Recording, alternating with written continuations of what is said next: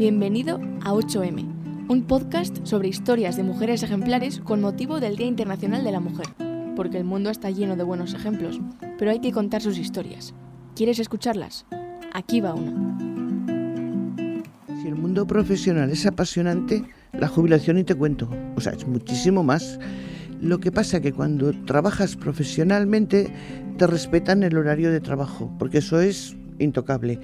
Y cuando oficialmente ya no tienes horario, pues efectivamente no tienes horario. Y dejas de llamarte Pilar, en mi caso, para llamarte Podrías.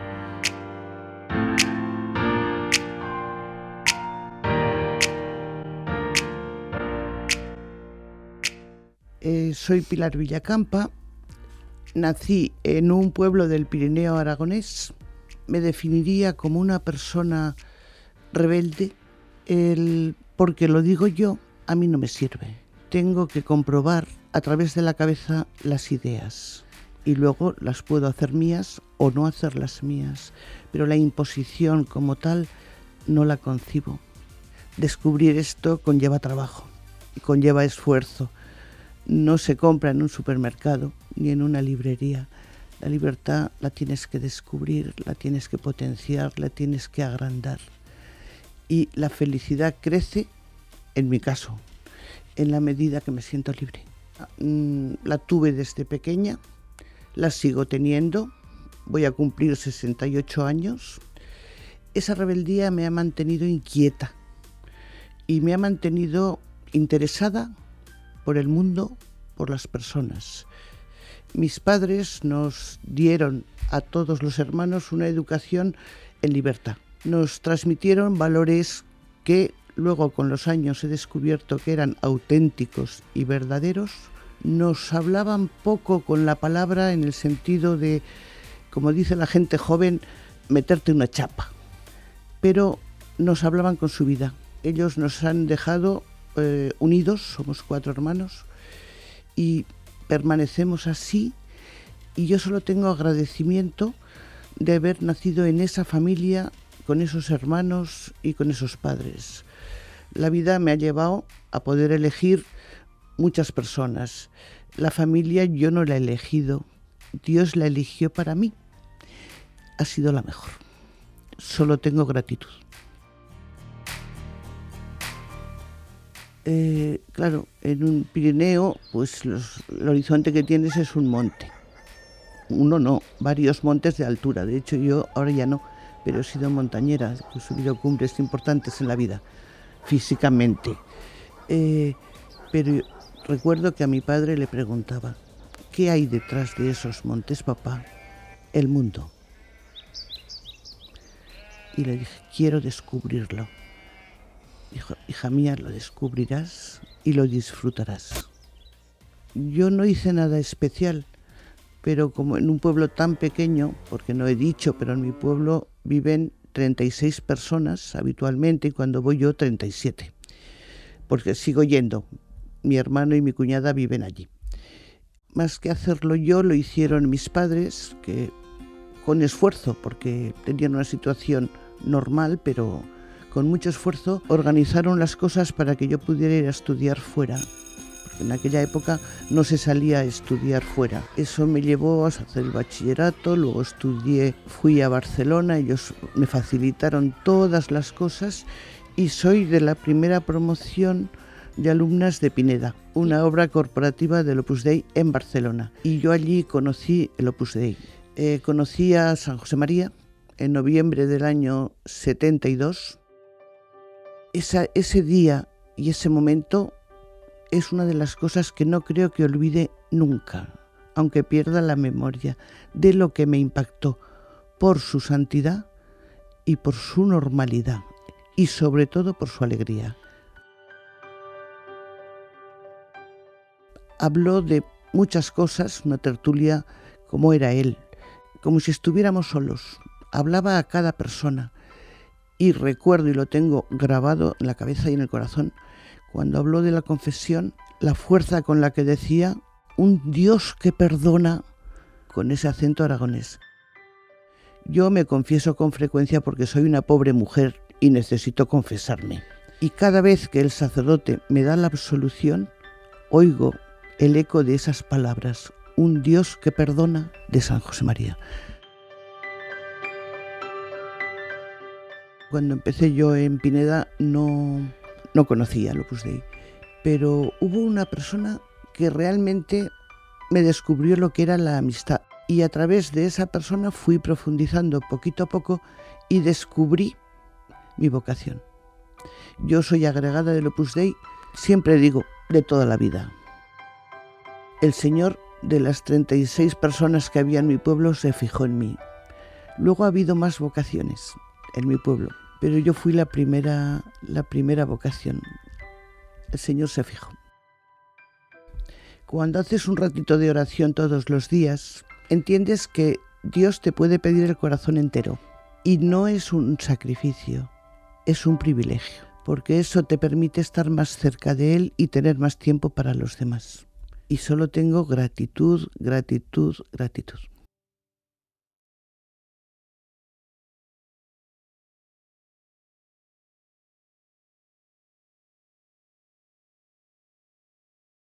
Hice secretaría, don Pineda. Lo decidí yo. Elegí esa escuela porque vi, entonces estaba cerca de donde yo vivía, que las personas que entraban y salían estaban contentas. Esa fue la razón. Vivía con mi hermana la mayor, pero ella se casó y yo el mismo año, con un mes de diferencia, y yo pedí la admisión en el Dei. Estaba tomando un café en un restaurante en Torla, que es un pueblo muy bonito del Pirineo aragonés. Y después de tomar el café, hice un ratito de oración y me paré en el número uno de camino, en una frase. Que tu vida no sea una vida inútil, sé útil de japoso. Yo creo que ahí vi mi vocación. Entonces, lógicamente, se casó y se fue a vivir con su marido. Y yo me fui a vivir a un piso. Entonces, vivíamos cuatro personas y una de ellas, que es de aquí, de Navarra, vino a trabajar a la clínica y un fin de semana vinimos a verla, las tres del piso. Y nos enseñó un poquito el campus que en ese momento había y la ermita del amor hermoso. Y fuimos al centro de, Pamplona a tomar algo. Cuando nos despedimos al día siguiente yo le dije, me he enamorado de Pamplona, quiero vivir aquí. No había pasado ni una semana que me escribió, me dijo, hay una plaza en la clínica, si quieres puedes venir a hacer un examen, una entrevista, y vine y a la semana de hacerla me llamaron que tenía la plaza si quería venir. Puse las cuatro cosas que tenía en una maleta y vine en avión. Era la primera vez que viajaba en avión y cuando llegué al aeropuerto de Pamplona, era un aeropuerto muy pequeñito saliendo del Prat de Barcelona, y vi a una cantante de aquella época que se llamaba María Hostiz y pensé, menos mal, conozco a alguien. No conocía a nadie cuando llegué a Pamplona. Me incorporé lo que en aquel momento era eh, servicio de personal, que las cosas han cambiado mucho, de secretaria, luego mm, pasé al año, año y medio, no recuerdo muy bien las fechas, de directora de admisión, que entonces estaba centralizado. Con el tiempo eh, empezamos un departamento nuevo y así he ido pues ejerciendo distintas funciones. Siempre han sido administrativas y de gestión. Entonces esto me ha permitido enriquecerme mucho. La formación mm, la he mantenido siempre, la formación profesional, asistiendo pues a congresos, a todo tipo de eventos profesionales y eso me ha enriquecido mucho también. El tema de la formación a mí me parece importante. La formación profesional, la formación humana, la formación espiritual. Sin formación, pues podemos tener prejuicios. Formación e información.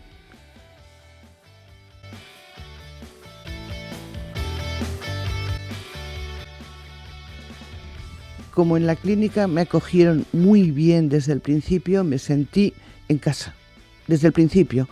Pero no solo las personas con las que trabajaba, sino el entorno.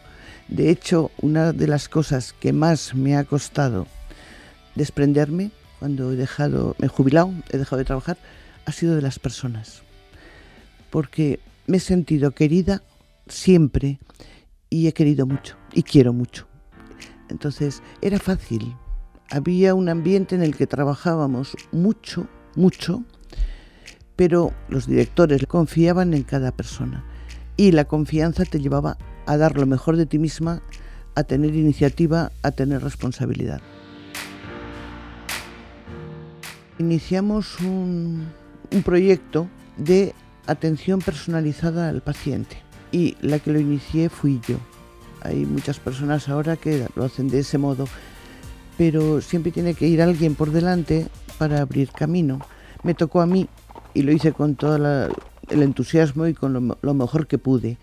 Esa atención personalizada a pacientes, porque la clínica acuden pacientes de todo el mundo, perdón por la expresión, pero de todo nivel social, no me gusta esa expresión, pero es así, de distintos estatus culturales, económicos.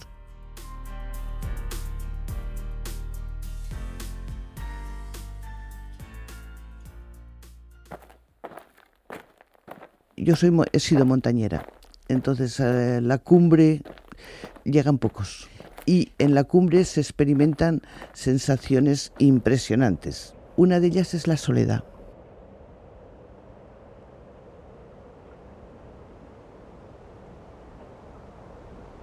Y cuando una persona socialmente, profesionalmente está en la cumbre, esa soledad la tiene.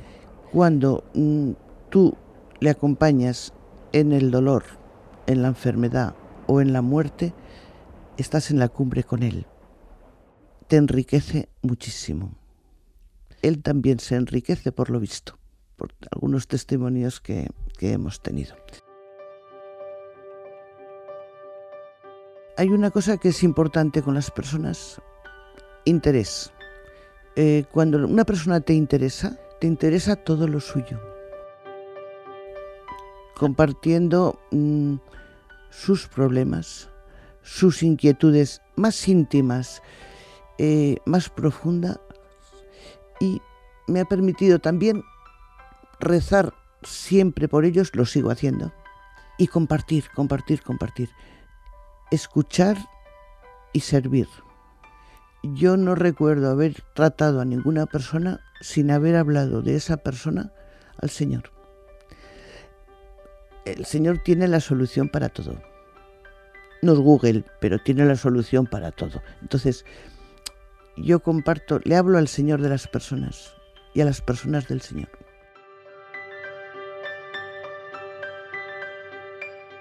Este mundo nuestro yo creo que está a falta de, de cariño.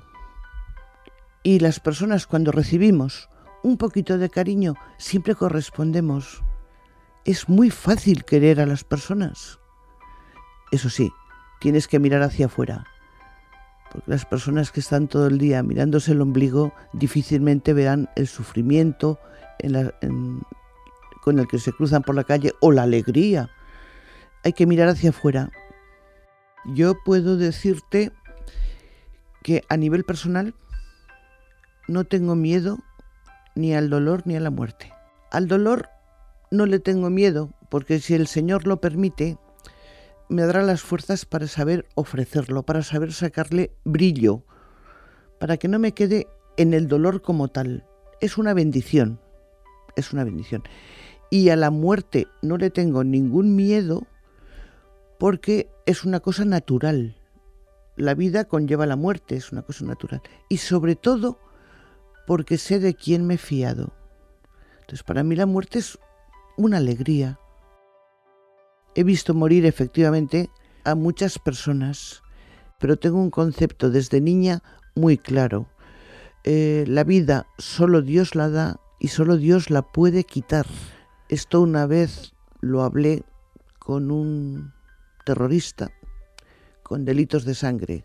Tuvimos una conversación muy interesante en la que no voy a entrar. Y le dije esto mismo. Le hizo pensar y me dijo, ¿te puedo dar un, beso? Y le dije, no, ya que das algo, dame dos. Y me abrazó y me dijo, la conversación que hemos tenido hoy fue una conversación muy, muy profunda. Eh, si yo la hubiera tenido hace unos años, mi vida hubiera sido totalmente distinta.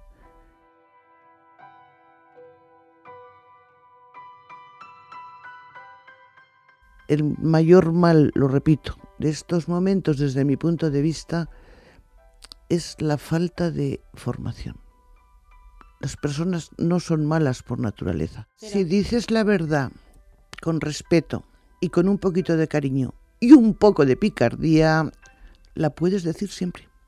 Nunca me pongo enfrente de una persona. Siempre intento, como montañera, caminar a su lado. No mira para atrás. No ve si el que va detrás va cansado, va... le falta agua, le falta algo de, algo de comer. El montañero auténtico siempre va al lado del que va más despacio, porque es el modo de tirar de él hacia arriba. Enfrente nunca, nunca, nunca. Y cuando vas caminando con una persona, a la vez, ahí surge lo más íntimo, las conversaciones, barajas la libertad, barajas, barajas el respeto. Si el mundo profesional es apasionante, la jubilación y te cuento. Yo estoy mucho menos en mi casa ahora que antes. Pero es que hay tantas necesidades sociales, personales. Yo desde hace unos años tengo la alegría de ser delegada de Torre Ciudad. Que ayudar a Torre Ciudad es ayudar a la Virgen, a que la Virgen pueda seguir haciendo milagros. Realmente es así. En Torre Ciudad vive la Virgen. Entonces, las aportaciones económicas para sostener, sostenimiento, mejoras, que ahora tenemos unos proyectos por delante estupendos en Torre Ciudad, necesitan recursos económicos. Conseguir eso es apasionante. Yo procuro aportar recursos personales, por supuesto, privándome de algunas cosas que tampoco son tan necesarias, poniendo en contacto a personas que pueden facilitar. Pero esto es como el óvulo de la viuda. No es más generoso el que más da, sino el que da lo que puede y lo que tiene. Y siempre que implique un sacrificio personal. Porque si yo doy de lo que me sobra, no tiene ningún mérito pero si me quito tres cafés a la semana, tres euros sí tienen mérito. Una persona recuerdo que le pedí una cosa, bueno, una beca para el Colegio Mayor Vidasoa, que forma sacerdotes aquí en Pamplona, y esta persona tiene una situación económica bollante. Le expliqué lo que era el proyecto y me dijo, ¿y cuánto? ¿Qué importe? Le dije, no, yo te marco la necesidad. La generosidad es tuya, es personal.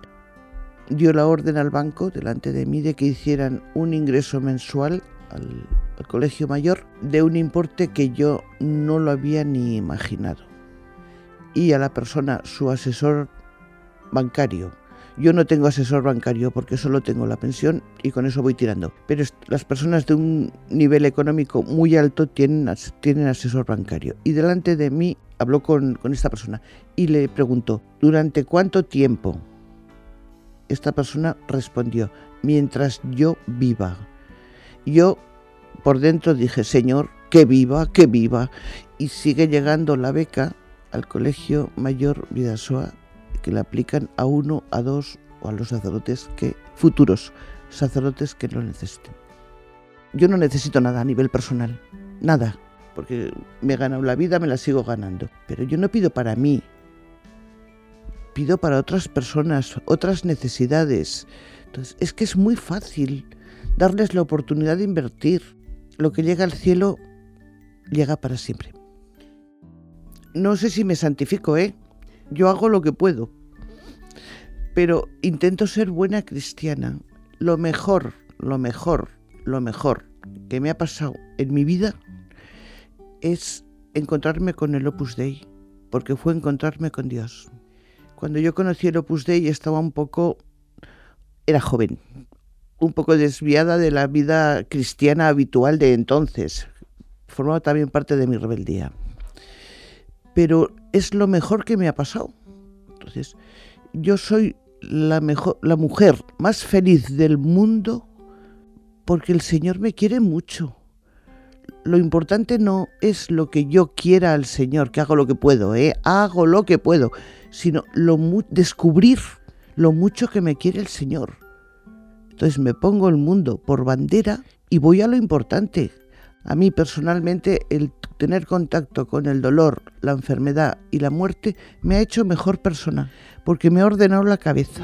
sé lo que es importante y lo que es secundario. Muchas veces le oí decir a San José María, soñad y os quedaréis cortos. Yo tengo mucha imaginación, porque soy de pueblo y mujer. y he soñado mucho en la vida, pero nunca, nunca hubiera pensado que mi vocación de agregada sería tan rica, tan enriquecedora, tan apasionante, tan bonita. O sea, me voy a morir ya por edad dando gracias a Dios, gracias, gracias, gracias.